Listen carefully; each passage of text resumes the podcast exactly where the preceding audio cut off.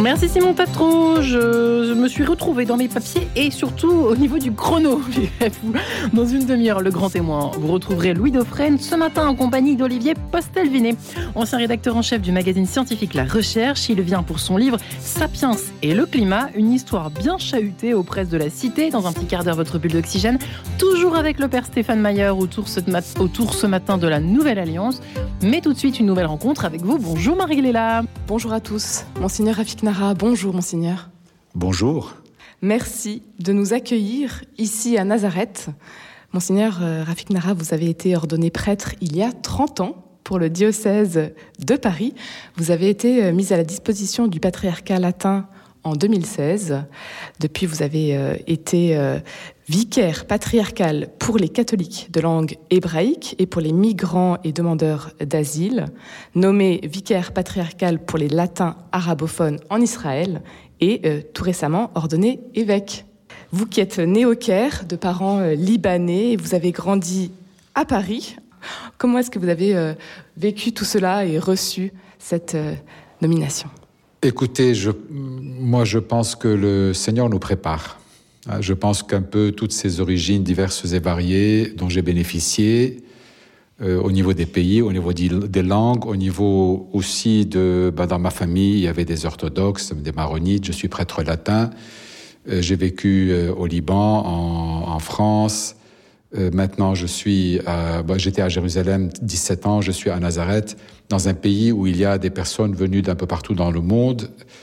Bah, tout cela, je pense que voilà, Dieu nous prépare pour la mission qu'il veut, qu'il veut nous donner. Personnellement, je l'en remercie. C'est quelque chose que, que j'aime beaucoup. Euh, c'est quelque chose qui est d'ailleurs très présent dans le monde moderne. Euh, c'était voilà le, contact entre entre les cultures, le contact entre les religions, pas du syncrétisme du tout. Hein, chacun étant bien situé où il est, mais où euh, bah, il y a vraiment beaucoup à gagner de ces contacts-là. Voilà, donc je suis très heureux de cette mission. Et puis surtout maintenant, ma mission comme évêque, bah, c'est l'église locale, hein, l'église euh, en Israël. Vous arrivez en 2004 en Israël et euh, ce n'était pas du tout euh, prévu que vous y restiez. Non, en fait, à Paris, j'enseignais la, Bible et puis je m'occupais déjà, je, faisais partie en tout cas de ceux qui, travaillent au dialogue interreligieux entre juifs et chrétiens.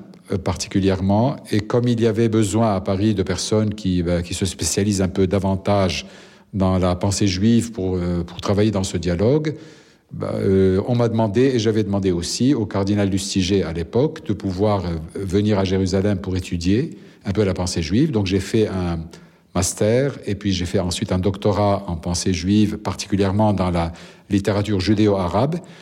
Mais tout au long de ces années, bah, comme prêtre, j'avais un peu euh, une vie pastorale quand même. Et donc je me suis, j'ai servi un peu les maronites au début, et au fur et à mesure, je me suis engagé davantage, de plus en plus, dans les communautés catholiques d'expression hébraïque pour devenir ensuite euh, curé de la paroisse et vicaire. Donc, euh, au, fond, au départ, mon arrivée à Jérusalem était, était pour un projet d'études, mais euh, au fur et à mesure, ça a pris des dimensions pastorales et des liens se sont noués avec l'Église locale et le monde local. Et donc, euh, voilà, j'ai demandé de pouvoir rester et ça m'a été accordé. J'en suis reconnaissant d'ailleurs au diocèse de Paris. Vous êtes euh, donc aujourd'hui à Nazareth, fief du monde chrétien, totalement arabe, 70% de musulmans. Quelle est la réalité ici pour votre mission aujourd'hui au patriarcat latin? Alors les, chrétiens, les chrétiens en Israël sont une minorité. Hein. Dans tout le pays, c'est plutôt 2%. Donc c'est vraiment une, minorité de toute dénomination euh, confondue, tout, le monde ensemble. Les latins, c'est un petit nombre, c'est environ, euh, bah, ce sont des statistiques imprécises, mais c'est ce que nous avons. C'est quelque chose comme 17 000 latins dans le pays, mais la présence de l'Église latine en Israël et surtout à travers les, institutions, hein, surtout les écoles. Les écoles nous prennent d'ailleurs beaucoup, beaucoup d'énergie. Et puis il y a aussi euh, des communautés religieuses, hélas beaucoup d'entre elles vieillissantes aujourd'hui, euh, mais euh, des, institutions religieuses qui tiennent, ou, des écoles aussi, ou des hôpitaux. Et donc c'est à travers ces institutions-là que l'Église latine est présente. Aujourd'hui, il y a quand même tout un, travail à faire dans notre Église Il y a trois axes pour le moment sur lesquels nous travaillons, euh, donc dans le cadre du patriarcat latin au service de, l'Église locale. C'est le travail avec les jeunes. Il y a la formation, euh, la formation chrétienne, la formation des laïcs en particulier, c'est quelque chose qui nous manque euh, vraiment. Et puis la, la, pastorale des familles. Voilà, pour accompagner les familles qui vivent dans une société qui n'est pas facile. Il faut beaucoup, beaucoup travailler.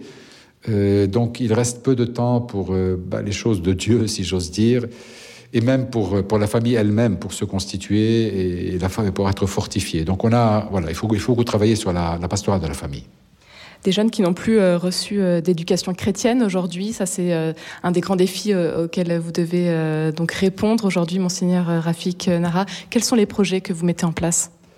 Alors il y a un grand projet que le patriarche a voulu. Ça a commencé il y a environ deux ans. Il y a eu un terrain, un grand terrain qui a été légué au patriarcat latin par des sœurs allemandes à Haïfa, une grande ville du nord. Et là, euh, dans ce terrain-là, nous avons un projet euh, de travailler sur toutes ces choses dont j'ai parlé d'ailleurs. Euh, il va y avoir d'abord et avant tout un grand centre de formation théologique pour les laïcs faut voir comment le faire fonctionner euh, avec la difficulté que nous, que nous avons pour le trafic, pour aller d'une ville à l'autre. Donc là, c'est à Haïfa, mais on voudrait que ça bénéficie euh, à tout le, pour tous les, les, les chrétiens d'Israël. On va voir. En tout cas, il y a un centre de formation théologique. Par ailleurs, euh, on y construit aussi un centre pour les familles, pour accompagner les familles en difficulté et un centre pour les jeunes. Nous n'avons pas pour le moment en Galilée un centre pour les jeunes. Voilà, avec une sorte aussi de, de, de, de grande salle multimédia qui peut servir à, beaucoup de choses. Voilà, donc c'est un grand projet pour nous, mais qui, qui a pour but d'aider justement les trois axes dont j'ai parlé pour la pastorale. Monseigneur Nara, vous avez rencontré des jeunes euh, hier. Qu'est-ce qu'ils vous ont dit? Quelles sont euh, leurs euh, difficultés au quotidien, leurs attentes Ils ont parlé un peu de leurs difficultés. Mais hier, c'était, je dois avouer, la, grande joie. Pour moi, ça a été une des, plus belles journées depuis mon arrivée euh, à Nazareth de voir. Euh, alors, on a invité les jeunes, donc on a, invité les jeunes de tous les groupes de jeunes des paroisses, pas seulement latines, latines, grecques catholiques, maronites, donc les catholiques en général, et des mouvements. Hein, des mouvements de, jeunes qui existent et ils ont répondu. Bien sûr, tous ne sont pas venus, mais beaucoup sont venus. Et en fait, j'avais devant les yeux des jeunes merveilleux. Voilà. Pour moi, c'était vraiment une, euh, raison d'espérer. Hein, et je me dis que qu'en fait, c'est pas que ce n'est pas tellement si nous n'avons pas beaucoup de jeunes qui ne viennent pas à l'église, ce n'est pas que les jeunes ne sont pas bien, c'est que surtout nous nous sommes absents. Je pense que nous sommes absents et nous, nous ne nous ne savons pas, nous n'avons pas les moyens, nous ne trouvons pas les moyens, nous ne prenons pas les moyens, je ne sais pas comment dire, pour les rejoindre. Voilà, donc on, a, voilà, on était en train de, de, de, de constituer une équipe, même parmi les accompagnateurs. Hier, je voyais qu'il y avait des personnes qui sont, qui sont très douées. Il faut qu'on travaille ensemble. Voilà, il faut qu'on travaille ensemble et je suis plein d'espoir hein, pour, que, pour la pastorale des jeunes. Monseigneur Nara, qu'est-ce qui vous anime au quotidien dans la mission qui est la vôtre? Je crois en Dieu. je crois en Dieu, je crois en Jésus-Christ. Vraiment, c'est cela qui m'anime. Euh, la tâche n'est pas simple. C'est un pays qui est, qui est compliqué euh, pour diverses raisons. Ce mélange de population, les chrétiens sont une minorité quand même. Des problèmes politiques dans le pays, mais autour, dans toute la région, le Liban, la Syrie, l'Irak et autres. Ce sont des, des circonstances difficiles. Hein. Et puis même, la, la, si vous voulez, la, nos jeunes, au niveau de leur identité, vivent des défis assez importants hein, entre, entre le monde arabe, le monde israélien où ils travaillent. Voilà, donc la tâche n'est pas simple, mais, mais le Seigneur est avec nous. Et quand le Seigneur nous envoie, ben, pour, pour mon ordination, il se trouvait que le jour de mon ordination, l'évangile était celui de la pêche miraculeuse à la fin de l'évangile de Jean, hein, où les apôtres avaient peiné toute la nuit sans rien prendre. Et puis quand Jésus leur dit, ben, lancez les flèches, jetez les flèches, pardon, les, les filets dans la mer, ben, euh, ils ne savaient plus quoi en faire tellement il y avait de poissons, 153 poissons. Donc voilà, je suis plein d'espoir, de, de, ben, d'espérance que le Seigneur est avec nous et qui nous aidera. Quel souvenir gardez-vous de la première fois où vous avez euh, foulé la Terre Sainte? La première fois que je suis venu, c'était en 1993. Euh, D'un côté, c'était pour moi très difficile parce que à l'époque, j'arrivais comme Libanais dans un pays en Israël, mais je ne venais pas pour cette raison-là. Je venais plutôt pour découvrir les lieux saints, donc je l'ai fait. J'étais venu. c'était un obstacle à vaincre, mais avec le temps, euh, d'abord j'ai découvert tous ces lieux de la Bible. Regardez les montagnes euh, où les événements se sont déroulés, aller sur les lieux, voir les arbres, euh, sentir la température, voilà, regarder un peu les cultures locales. Tout ça, ça, quand même, ça aide à lire la Bible autrement. J'ai découvert que la Bible était une histoire vraie. Voilà. Avant de venir, c'était une histoire. Mais quand j'ai vu les lieux, j'ai touché les, pierres, j'ai vu voilà, les endroits, les arbres, les, forêts, etc., pour moi, ça a pris chair et, os. Hein. Donc vraiment, je pense que visiter les, lieux saints, c'est aider à entrer dans l'histoire sainte. Pas seulement l'étudier comme histoire, mais comprendre qu'on fait partie d'une histoire réelle qui s'est déroulée et qui, continue aujourd'hui. L'histoire sainte continue.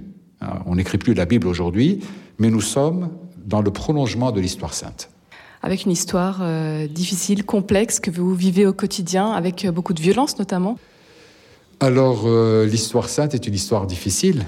Quand on lit la Bible, parfois on dit, mais enfin, pourquoi est-ce qu'on lit la Bible? Il n'y a que des guerres, il n'y a que des violences. Bah oui, hélas, bah, aujourd'hui aussi, il n'y a que des guerres, il n'y a que des violences. Donc ça n'a pas changé. Hein. ce qui veut dire d'ailleurs que la Bible, la Bible nous parle vrai. Hein, ce n'est pas un beau livre édulcoré euh, qui nous raconte de belles histoires pour croire en Dieu. Vous savez, des fois, je, me pose la question. J'habite aussi dans un quartier qui n'est pas très simple, dans la vieille ville. C'est comme toujours dans les, dans les centres-villes, des drug dealers et tout ça. Bon. Mais des fois, je me dis, mais enfin, pourquoi est-ce qu'on est là? Mais en réalité, je pense que l'Église, elle est faite pour être là.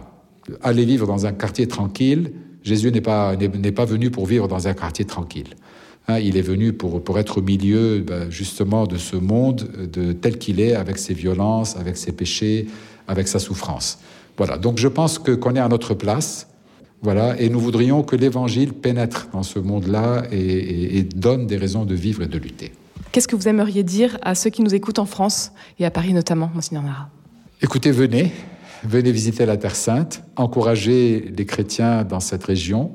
Ce n'est pas une période facile. Hein, pour les chrétiens au Moyen-Orient en général. Aussi, à la sortie de, la pandémie, quand même, les, chrétiens de Terre Sainte ont beaucoup peiné, les, chrétiens de, Bethléem, les chrétiens de Nazareth. Donc, euh, par votre venue, il y a tout à gagner parce que vous découvrez la terre de la Bible. Venez vous rencontrer aussi les chrétiens locaux, pas seulement la terre de la Bible. Il y a les pierres, euh, les pierres des ruines, mais il y a aussi les pierres vivantes que sont les chrétiens locaux. C'est un enrichissement pour tout le monde. Je pense que les chrétiens du Moyen-Orient continuent d'avoir un message par leur vie dans ce lieu-là, ils portent quelque chose quand même de la sève de l'Évangile hein, qu'ils peuvent porter aux chrétiens du monde. Un grand merci, monseigneur Rafik Nara. Merci à vous et bonne journée. Marie-Léla Goussard, retrouvée toujours en Terre Sainte. Merci à vous et à demain 10h03.